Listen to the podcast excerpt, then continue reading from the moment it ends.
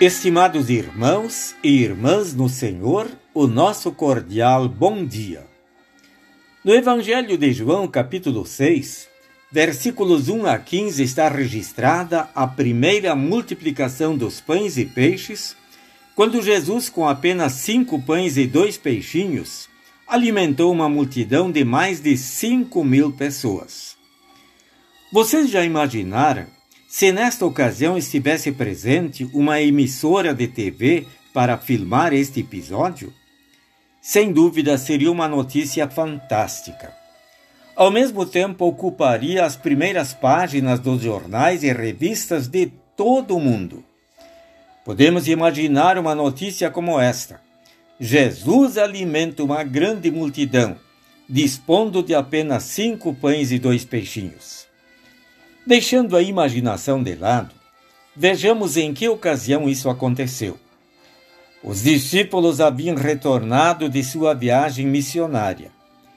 Cada um queria contar o que havia acontecido ao povo, sobre os milagres que puderam realizar e de como foram recebidos pelas pessoas. A intenção de Jesus era de ficar a sós com os discípulos poder ouvir mais do seu relatório e seria também um momento de descanso. Mas a multidão descobre onde Jesus está e vai à sua procura. O evangelista Marcos diz que Jesus olhou para a multidão e compadeceu-se dela, porque eram como ovelhas que não têm pastor. E começou a ensinar-lhes muitas coisas.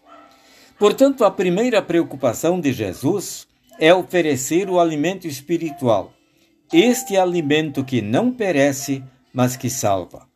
E ele mesmo se apresenta como o pão da vida. Após Jesus saciar a fome espiritual da multidão, concedendo-lhes o pão da vida, anunciando a sua palavra, ele também saciou sua fome física com a multiplicação de cinco pães e dois peixinhos eram mais de cinco mil pessoas. Que milagre fantástico Jesus realizou! Que demonstração de poder e de amor! Mas parece que a multidão e nem os discípulos entenderam no momento a dupla lição que Jesus lhes queria ensinar. E será que nós entendemos que Deus nos ama, que nos ensina através de Sua palavra e que também nos dá o pão nosso de cada dia? Peçamos a Deus que Ele nos dê entendimento para reconhecermos que dependemos dele em tudo, que necessitamos o pão espiritual para saciar a fome espiritual, fazendo uso de Sua palavra e da Santa Ceia, lembrados daquilo que Jesus mesmo diz: Eu sou o pão vivo que desceu do céu. Se alguém dele comer, viverá eternamente. Lembremos também que necessitamos do pão diário para o nosso sustento e para as necessidades da vida. Por isso, peçamos sempre: o pão nosso de cada dia nos dá hoje. E então agradeçamos pelo pão de cada dia e pelo alimento espiritual para o benefício de nossa alma. Amém. Oremos. Obrigado, Senhor, pelas bênçãos espirituais e corporais. Dá-nos sempre o alimento para a nossa alma e para o nosso corpo. Amém.